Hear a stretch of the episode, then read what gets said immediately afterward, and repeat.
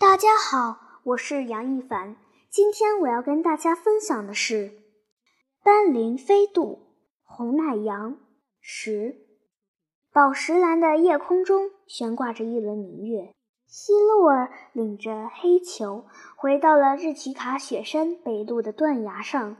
黑球蹲在石缝口一块悬空的平台上，向着月亮发出一阵婴儿啼哭般的嚎叫声。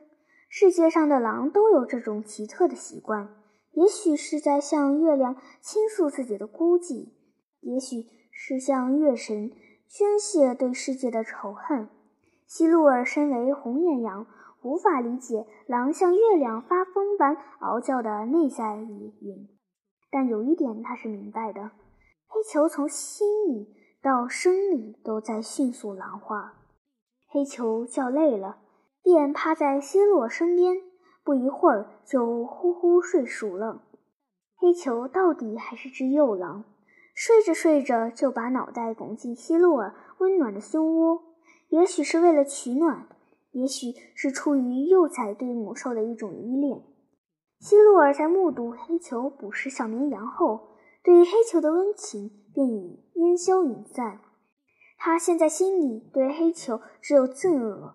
一种世世代代遗传积累下来的羊对狼的本能憎恶。它轻轻摇动着身体，黑球顺得很沉，没惊醒。它悄悄抽身起来，想趁黑球睡熟之际离开断崖。刚走了两步，他又犹豫了：这样离开黑球好吗？黑球很快就会长成一只大公狼的。会像世界上所有的恶狼那样肆无忌惮地闯进羊群进行血腥的屠杀。不，黑球较之那些普通的狼对羊群的威胁和危害会更大。黑球吃过自己差不多半年的羊奶，身上会永远保留一股羊膻味。黑球熟识一一整套羊的生活习惯，会像羊那样搔首弄姿。甚至还会假嗓子调出可以混淆视听的咩咩叫声。黑球完全可以利用这些骗过善良的羊的鼻子、耳朵和眼睛。这将是一只地地道道的披着羊皮的狼。希路尔脑子里突然跳出前年嘎纳斯红岩羊群在嘎马尔草原遭遇的惨祸。那是一只狡黠的老狼，唇吻间的胡须都老得焦黄了，狼眼布满了多目糊。老狼从老死的红岩羊身上得一副羊皮囊披在身上，在暮色苍茫间混杂进羊群，突然露出狰狞面目，趁羊群惊骇混乱之际。一口咬断了七头羊的血管，可怜的珊珊，一块临产了，结果肚子里的宝贝变成老狼的一道甜点心。可怜的杰亚，刚做了新郎就变成新鬼。可怜的小羊羔索索，来到这个世界上才三天，完全可以按照逻辑推理，自幼经过红艳阳乃至文化熏陶的黑球。将会比那只狡黠的老狼对嘎纳斯红羊羊群构成更大的威胁。要是不久的将来果真发生这种惨祸，那他希洛尔就是恶狼的帮凶，残害自己种族的罪羊。他无法回避和抹煞这样一个铁的事实：是他用自己的乳汁养育了红羊羊最凶恶的天敌狼。要是当初大狼黑宝一死，自己马上狠心离开黑球就好了。他想，黑球一定会饿死，世界上就少了一只吃羊的狼。他恨自己身上软弱的母性，和母性的软弱才是自己掏下的大错。他不能一错再错，说说到底的。他不能这样轻易离去。他应该设法弥补自己的罪孽，铲除祸根。黑球躺靠在石缝外狭窄的平台上，头朝外，尾朝内，已经睡熟了。假如他走过去，用脑门顶住黑球的屁股，黑球不会惊醒；即使惊醒，看见是他也不会在意的。希洛尔想，平台光秃秃，很滑稽。他只要撅起四肢，使劲向前蹬挺，就能将正在睡熟中毫无戒备的黑球，不是饿狼，从几十丈高的悬崖上抛甩出去。黑球不是饿狼，只来得及在半空中发出半声惨嗷，就会被摔成肉饼。为羊除害，他的行为是正义的。他想，他蹑手蹑脚地走回平台，克制住激烈的心跳，把脑门顶在黑球的屁股上。黑球没醒，他咬紧牙关，刚要用力蹦挺起来，突然，断崖左侧那条羊肠石径上传来一阵急促的脚步声，紧接着。一对绿莹莹的、可怕的兽眼，像两点鬼火，迅速朝他站立的位置飘来。一股柴的咸腥腥的臭味直冲羊鼻。柴也是红羊羊的天敌。赤褐色的柴虽然体格比狼瘦小一圈，也没有狼的雄姿风采，肢短颈细，走起路来缩头耸肩，相貌丑陋萎缩。但凶残却不亚于狼，且智商高于一般的哺乳类动物。因此，在人类比喻邪恶的字典里，恶名声排在狼的前面，谓之豺狼。豺狼，豺狼，即最最凶残、狠毒者也。希鲁尔惊得将脑袋从黑球的屁股上缩了回来，他想撒腿逃命。但两面悬崖一面峭壁，唯一的那条通道已被柴封死，无路可逃。他一步一步地退缩，退到花岗岩平台边缘，已无路可逃。再退一步，就要坠入深渊了。才很快就踏上了平台。孤柴吃孤羊，就像人类吃豆腐那么容易。才已闻到了希洛尔身上那股羊膻味。发出一串尖啸似的嗷叫，希洛尔四肢发软，跪在平台边缘瑟瑟发抖。黑球被惊醒了，坐起身来，伸了个懒腰，看着面前的财，又扭头望望缩成一团的希洛尔，似乎悟懂了什么。哦，他朝老财愤怒地嗷叫了一声，挪动了一下身体。挡在才和希洛尔中间，月光下，才愣了半天。才一定是为一头母羊身边躺着一只幼狼而吃惊呢。才使劲扇动着那只粉红色的、肉感很强的才鼻，嗅着黑球。黑球身上混合着一股狼的腥骚和羊的膻味。才脸上露出了困惑的表情，像掉进了云雾里。哦咦！才发出洞下似的嗷叫，让黑球闪开。才感兴趣的是鲜美的羊肉，而不是吃了会卡脖子的狼肉。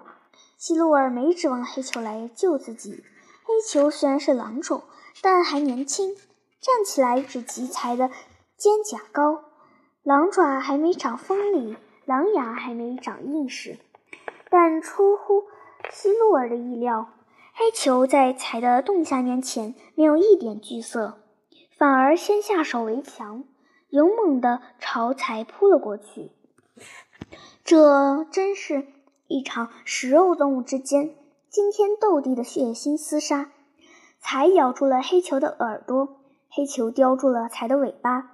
棕红色的财毛和黑色的狼毛在月光下飞转。财的体力上和智力上。都占绝对的优势，很快才就压在黑球身上，在黑球左前腿咬了一口，黑球惨叫一声，血从尖齿形的伤口漫出，黑球仰面躺在地上，疯狂地踢蹬着四肢，好不容易才从才野蛮的爪牙下挣脱出来，浑身狼毛凌乱，一条腿也微微有点瘸了。希洛尔战战兢兢地目睹了这场性命攸关的拼斗。黑球领教了才的厉害，不会再继续横挡在他和才之间了。他想，力量对比很悬殊，黑球不是才的对手，黑球一定会夹起蓬松的像扫帚似的狼尾巴逃掉的。他想，对于任何动物来说，保全自己的性命都是最重要的。才大概也是这么想的，侧转过身子，绕到黑球左侧，发出驱赶性质的嗷叫。很显然，才是有意让出一个缺口，让出一条生路，纵容黑球逃命。他不愿与狼纠缠，他想快点吃到羊肉。但是受伤了的黑球并不退缩，对才让出来的缺口连看都不看。仍然像个勇敢的小卫士一样护在希洛尔面前，才被惹恼激怒了，恶狠狠地朝不时抬举的黑球扑了过来。才和狼搂抱成一团，互相撕咬。黑球抱住了才的脖颈，可惜他的狼牙还不够犀利，力气也不够大，无法麻利地咬断才的喉咙。才咬住了黑球的肩胛，拼命甩动。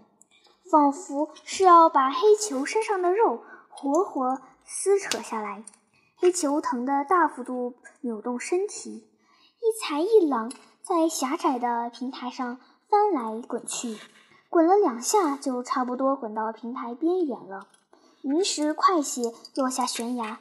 好半天深渊下才传来物体砸地的沉闷的回响。才很快就意识到胡乱翻滚的危险，竭力想往后缩，往安全地带滚。黑球却拼命往平台边缘靠。黑球虽然幼小，却不乏和才一起滚下断崖、坠入深渊、同归于尽的勇气。黑球和才小半个身体都掉在平台外了，深渊冒着。一股阴森森的冷气，希洛尔一颗心紧张的快要跳出了嗓子眼。只要再使半把劲，才和黑球就要一起完蛋了。在这节骨眼上，才终于气馁了，胆怯了，松开了才嘴，抽回才腿，透出了格斗圈。这时，才刚好站在平台边缘，气喘吁吁。黑球。也一翻身站了起来，位置刚好在内侧，没有停顿，也没有喘息，张嘴又朝才咬去。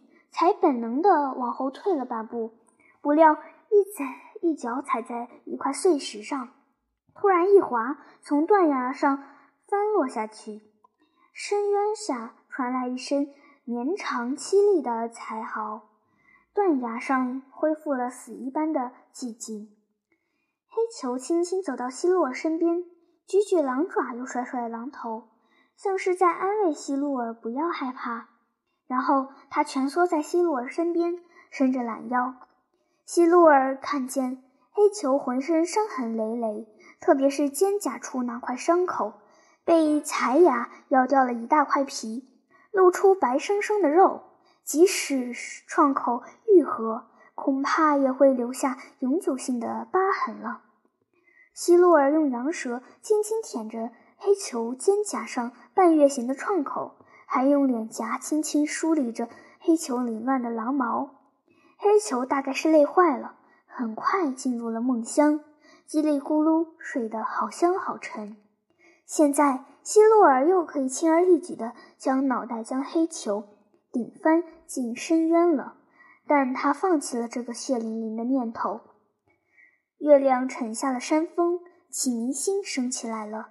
希洛尔小心翼翼地站起来，最后一次的舔了黑球的脑门，留下母性的温情与祝福，离开了断崖。不管怎么说，黑球是狼，它是羊，羊和狼是不能生活在一起的。